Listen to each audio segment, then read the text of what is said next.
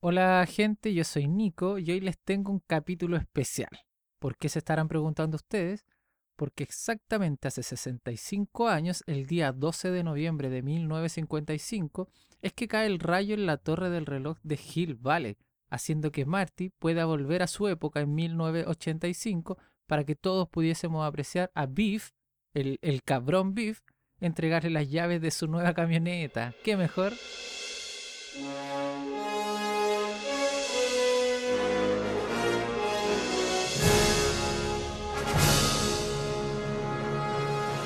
La saga de Volver al Futuro consta de tres películas de ciencia ficción, aventura y comedia.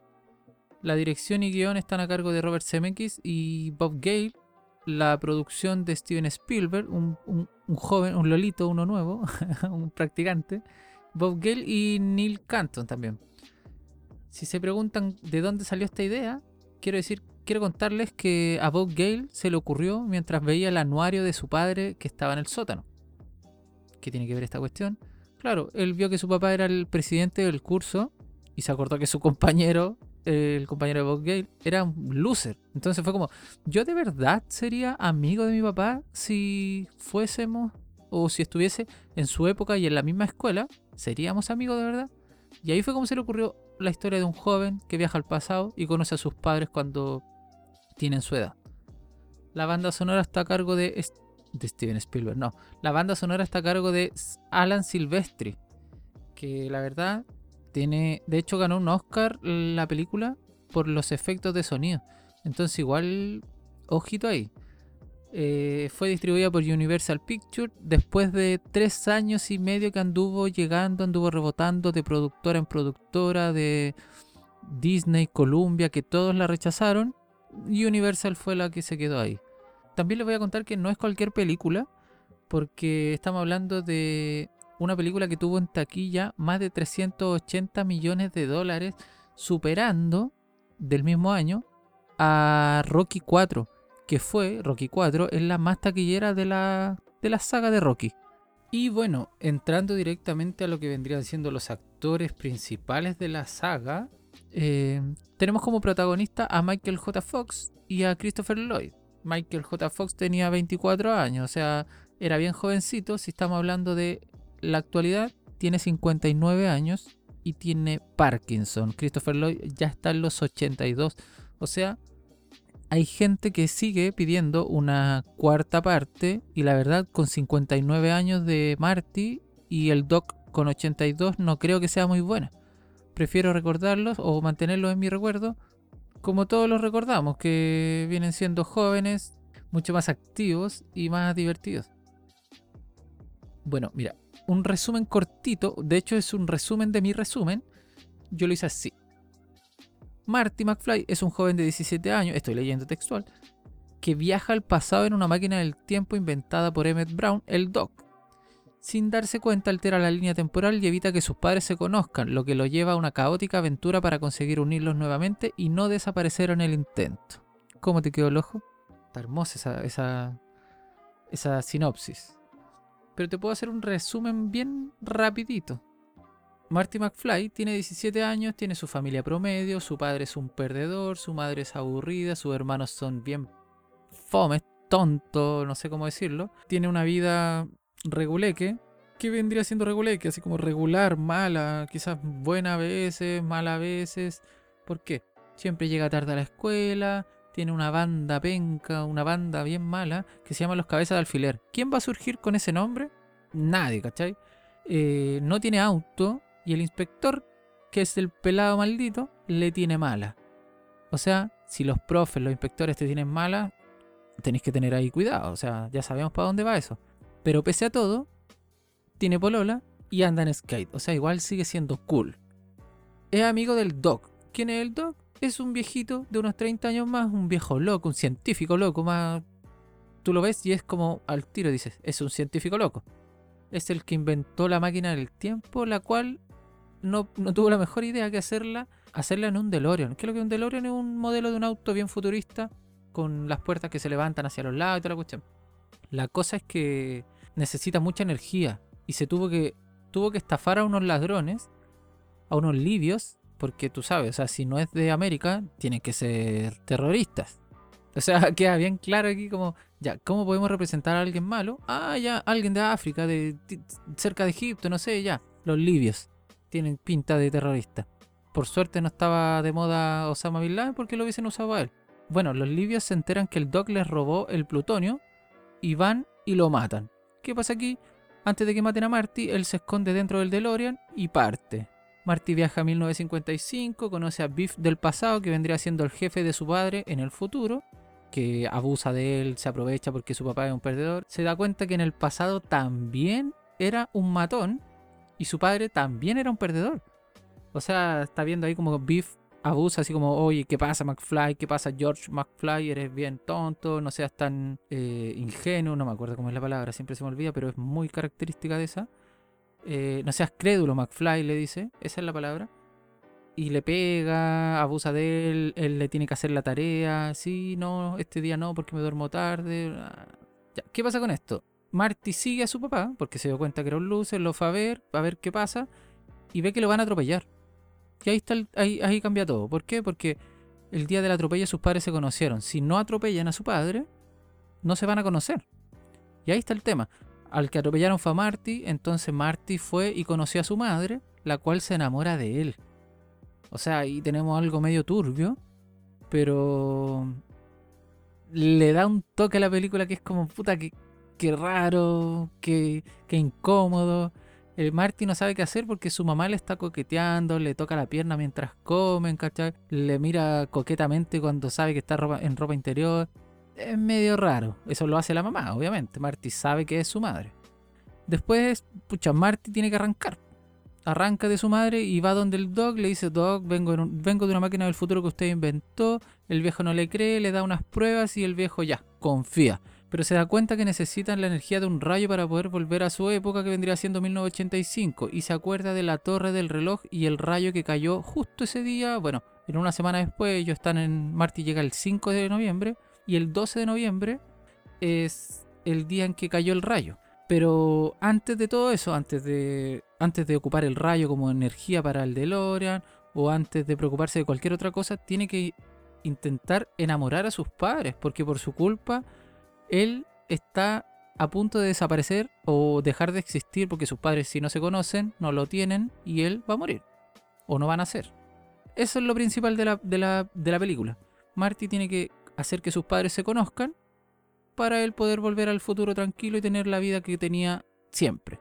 Eh, luego se da cuenta que Biff, el, el matón, está interesado en su mamá.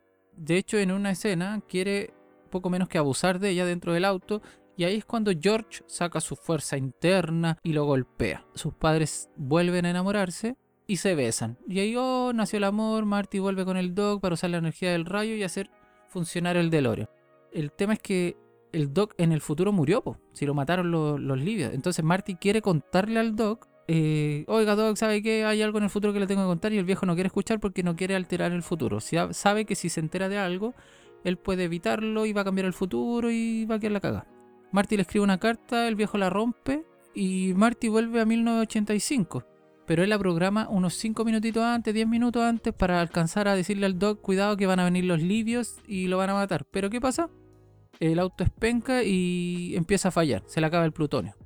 Entonces vuelve, va corriendo al centro comercial donde se había juntado con el Doc, donde muere el Doc, donde Marty del pasado arranca hacia más pasado El tema es que ve que al Doc lo están, ya lo están matando, lo están acribillando ahí los libios. De nuevo le dispararon, de nuevo lo mataron. Marty va para allá, todo sufrió y se da cuenta que el Doc empieza a levantarse.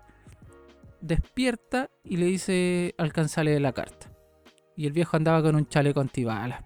O sea, el viejo se preparó 30 años para este momento. Ya, el tema es que eh, Doc viaja al futuro, se va, dice, no, Marty, yo voy a ir unos 25 años, bla, bla, bla. Y Marty se va para la casa, se duerme y despierta. ¡Paf! ¿Qué pasa? Tiene una familia exitosa, camioneta lujosa, Biff es el empleado de la familia y su mamá es flaca. ¿Por qué? Porque, obvio, o sea, si tu familia es exitosa, tiene que haber una mamá flaca, ¿cachai? Te lo dejan clarito en la película.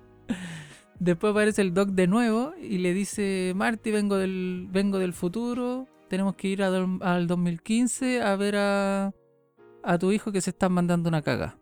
Y se van con la Jennifer, que es la polola de Marty, y fin. Eso es el resumen de la película lo más rápido que pude. Obviamente evité detalles como que Marty inventa el rock and roll o cositas pequeñas también. Ahora yo les voy a mencionar unas curiosidades que yo obtuve. Hay muchas más, pero hay muchas que son visuales, o sea, no saco nada con nombrarlas si ustedes tienen que verlas, que abarcan gran parte o tienen gran importancia en la película, aunque no hayan sido tal cual. Por ejemplo, eh, la frase que usaron eh, y Bob Gale para conseguir convencer a Universal es la historia de un chico que viaja al pasado y su madre se enamora de él. Así venden la película ellos. O sea, igual es, es raro porque igual llama la atención. Oh, piensa, soy una productora, me están vendiendo una película. Y llega alguien y me dice la historia de un chico que viaja al pasado y, y su madre se enamora de él. Es como, o igual puede ser divertido, como una comedia. Claro, quizás le hicieron unos cambios, quizás no fue tan comedia como ellos esperaban, o quizás sí, o quizás más de lo que esperaban, no sé. No sé qué habrán, habrán pensado, pero al final les gustó y compraron. También se hizo un velocímetro a medida para el DeLorean, porque los que traían los coches de la época llegaban hasta 85 millas por hora y como saben ustedes, eh, Marty tenía, bueno, el DeLorean tenía que llegar a las 88 millas por hora para poder romper la barrera y viajar en el tiempo. También se dice que el, el Doc, en vez de tener un perro o mascotas, de, porque fue más de un perro en, lo que va de la historia, eh, en vez de tener un perro, iba a tener un chimpancé que se iba a llamar Chemp. O sea, un chimpancé no creo que hubiese pegado mucho. Bueno, si bien eh, siempre en la historia se ha hecho eh, ciencia con, ¿cómo se llama? Con chimpancés, con monos. Eh, yo creo que el perrito le da como un poquito más de cercanía a la familia, como más ternura, porque todos podemos tener un perrito, incluso más de alguno le habrá puesto Einstein a su perro en honor a, a volver al futuro y cosas así. Hay otro rumor que dicen que en el guion inicial el Doc no iba a ser un Doc, iba a ser un profesor que junto a Marty tenían un negocio de películas piratas. Por eso ellos trabajaban juntos y se conocían. Eh, yo creo que es bien probable porque no se nos justifica porque Marty es amigo del Doc. ¿Por qué un joven de 17 años va a ser amigo de un viejo que te invita a juntarte a la una de la mañana en el centro comercial? Medio raro, ¿no? Ya, pues, si lo justificamos con que ellos trabajaban juntos en una tienda de películas medias eh, piratas, claro, está bien, pues tiene, tiene razón que sean amigos. También eh, se dice que hay un cameo de Steven Spielberg, en que yo creo que más de alguno lo sabe. Cuando Marty, en el inicio de la película, Marty eh, va en su patineta, en su skate, al, atrás, colgado atrás de un jeep de un, de un todoterreno, el, supuestamente el chofer del todoterreno es Steven Spielberg. Pero leí muchos comentarios en internet que dicen que no, que no era él. Que se trataba de un experto coordinador de especialistas llamado Walter Scott. Esto lo leí textual porque no me acordaba del nombre. Walter Scott, que era un trabajador también de la producción. Una curiosidad que me llamó mucho la atención y la verdad no me sorprende es que en España decidieron cambiar el nombre que, con el que su mamá, o con la mamá de Marty, llamaba a Marty en el pasado. Ustedes saben, si vieron la película, saben que ella le decía Calvin Klein. Claro, es porque ella vio que en, el, el- en su ropa interior decía Calvin Klein, que era la marca de, la, de los calzoncillos, pero ella pensó que se llamaba Calvin Klein. En España dijeron no, no es muy conocida esa marca acá, así que le vamos a poner Levi's o Levis Strauss. De hecho, ella le dice, hola, ¿cómo estás, Levi? No sé qué cosa. De hecho, mire, ahora les voy a poner un audio cortito. ¿Levis? ¿Por, por, por- por qué me llamas Levis? Es tu nombre, ¿no? Levis Strauss. Ah, Lo llevas escrito en la ropa interior. Onda vital, a todo gas, lo ves, ¿no? Ya sabemos cómo, cómo funcionan las cosas. Aunque tengo que decir que en. Tengo que decir que acá en el doblaje latino también tenemos muchas muchas cosas malas, como mi pobre angelito, que yo ya expliqué, que no sé por qué se llama así. Y hartos detalles medios malitos. Eh, un detalle importante, un detalle, una curiosidad importante es que mm, la máquina, el DeLorean, iba a ser un refrigerador. ¿Se imaginan a los cabros chicos yendo al refrigerador diciendo, mamá, voy a viajar en el tiempo? Se meten al refrigerador, mueren congelados o mueren electrocutados. Ya, por eso mismo cambiaron a un DeLorean. Pensaron hacerlo un tanque también, pero era demasiado leseo y aparte tenían que moverse. Entonces prefirieron que fuese un auto, algo más, más acomodado, acomodable, perdón, y que pudiese transitar de un lado a otro, obviamente. Em, ya, como dije yo, entre Disney y Columbia rechazaron las. rechazaron ofertas de la productora y estuvo. pasó como por 40 ofertas que fueron rechazadas, más de 40 veces, o sea, hasta que se se hizo cargo Universal. Y yo creo que esos serían como los detalles más importantes de, así como los más básicos e importantes. Hay muchos más, pero creo que como les dije, hay muchos que son visuales. Eh, tampoco les puedo hablar de errores de las películas y cosas así, porque no vieran al caso si no los pueden ver. Lo que sí les puedo mencionar eh, son las cosas que sí me gustan, que me gustan de la película. Porque hay hartas cosas, bueno, si bien me gusta la película en sí, hay cosas que me llaman mucho la atención y creo que son, creo que son un punto fuerte de la película, como también hay cosas que no me gustan. Eh, con esto igual también quiero ir terminando el podcast porque es un capítulo bien cortito para adentrarnos en, en estos podcasts un poco más cortitos, más rápido. Bueno, si vamos a las cosas que me gustan, el, el viaje, yo como expliqué en el primer capítulo del podcast, eh, el tema de viaje en el tiempo a mí me encanta. Pero no me cierro, yo creo que lo importante es no cerrarse a una idea. Si tú me dices, no, no puede haber viajado en el tiempo y haber vuelto donde su familia porque él alteró el pasado y se generó otra línea temporal, yo lo dejo abierto eso. Yo digo, preséntenme su historia y a mí me va a gustar. Bueno, igual obviamente si hay muchos errores muy claros, a mí no me va a gustar quizás. Pero si tú me dices, no, eh, el Capitán América volvió al pasado en Avengers y él cambió ese pasado, ahora se quedó allá y llegó a la misma línea temporal y ahora está viejo. Mm, ya sí, me gusta. Pero también me gusta lo que dicen que vendría siendo algo similar en Volver al Futuro, pero él cambió el futuro. Ahora ellos son millonarios o tienen mucha plata, su papá es exitoso, vende libros, que se inspiró gracias a su hijo que llegó al pasado disfrazado de tal forma son pequeños detalles que a mí me gustan y como dije, lo bueno es estar abierto a cualquier idea en cuanto a viaje en el tiempo y cosas así, no cerrarte porque al final no vas a disfrutar el resto de películas. Eh, también me gustó, tengo un punto que tocar aquí, la personalidad del Doc y sus gestos, sus miradas, o si ustedes se dan cuenta como el Doc mira a, a Lorraine cuando llega a hablarle a Marty y se da cuenta que su mamá le está echando el ojo a Marty, es como, esto es raro, esto no puede estar pasando y pone cara de, no, no, esto está mal, esto está mal.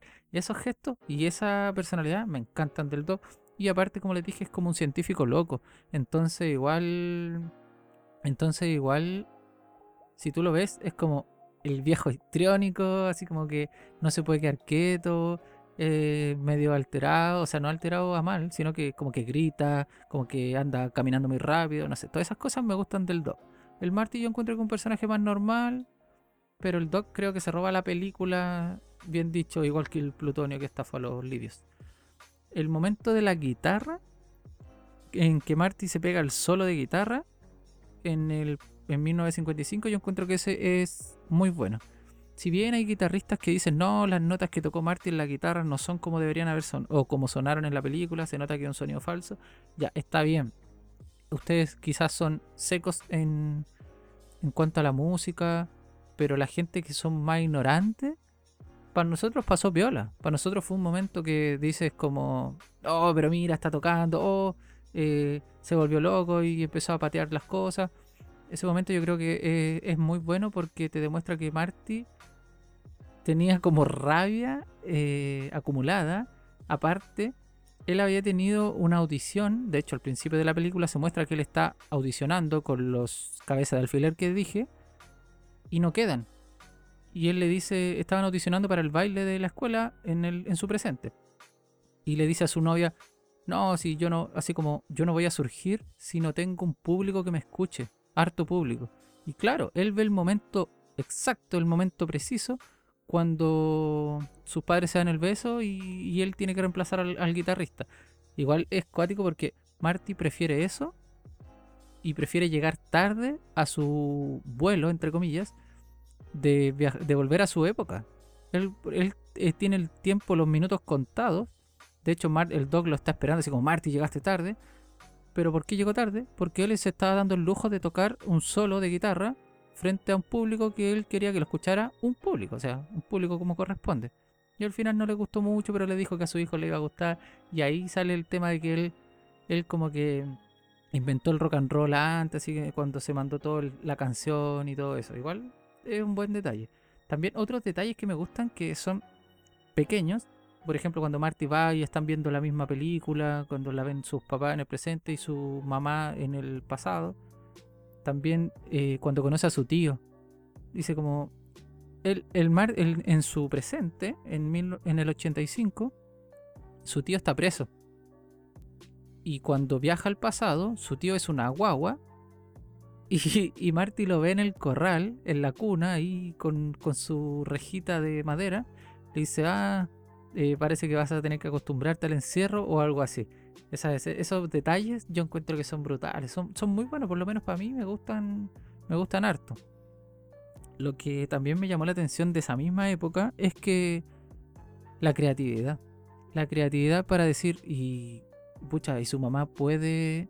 ¿Cómo? Mira, por ejemplo, eh, esto Calvin Klein probablemente le pagó a, la verdad no estoy seguro, pero no sé si le habrán pagado, yo creo que sí, a, Universal para que mencionaran su marca en la película.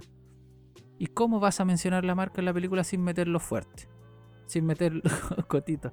No, sin hacerlo tan brusco que digan, así como, no, se notó muy chanta que metieron la marca a la fuerza.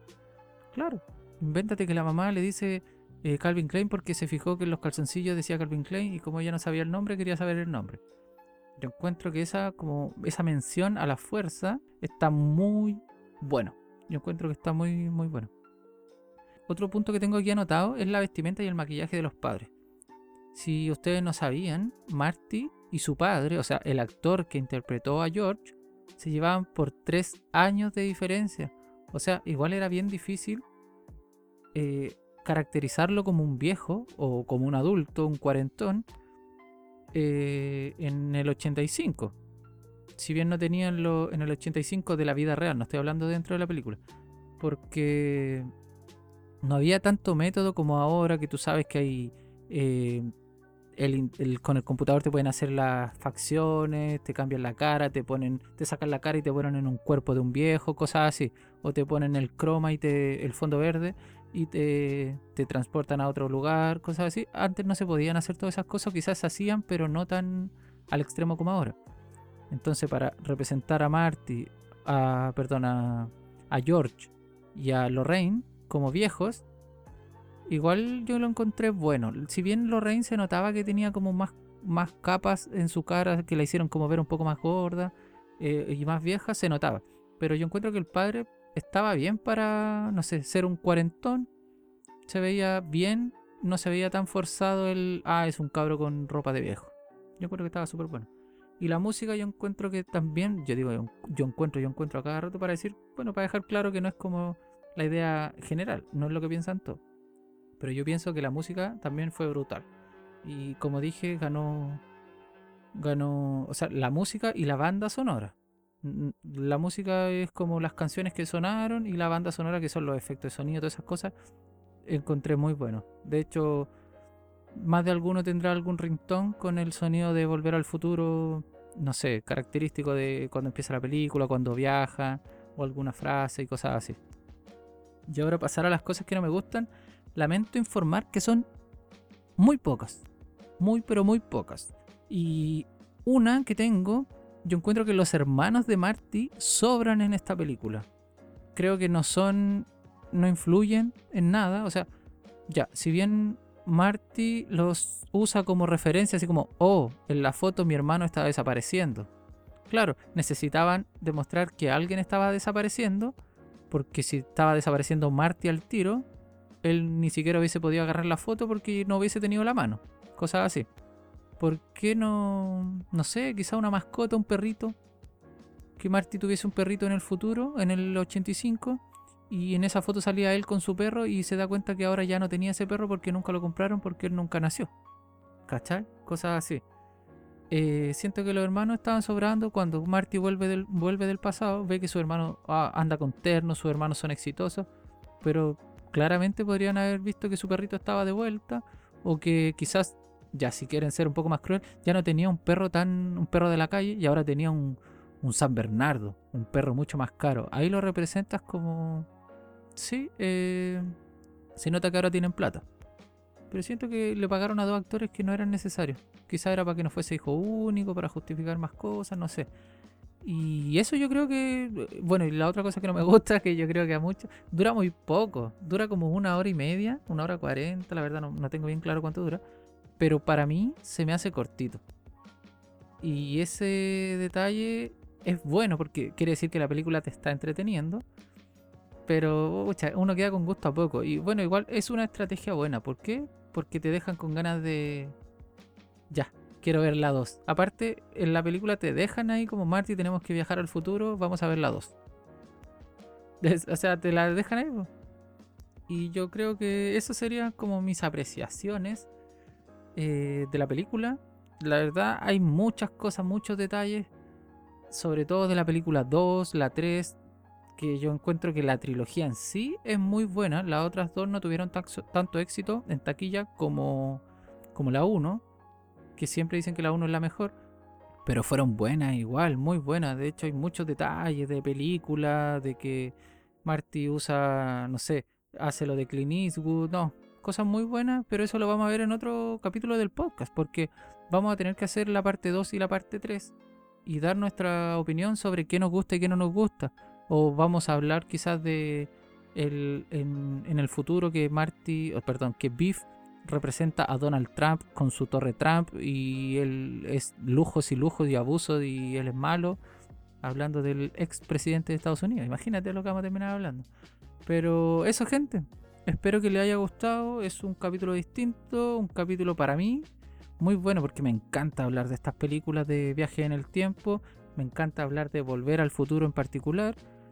Y vamos a ver qué vamos a hacer en el próximo capítulo. Espero que les guste. Y como les dije, hoy es jueves, así que probablemente yo creo que entre martes y el próximo jueves estaríamos subiendo otro capítulo. Así que nos vemos gente, que estén bien, un saludo, abrazo y chao pescado.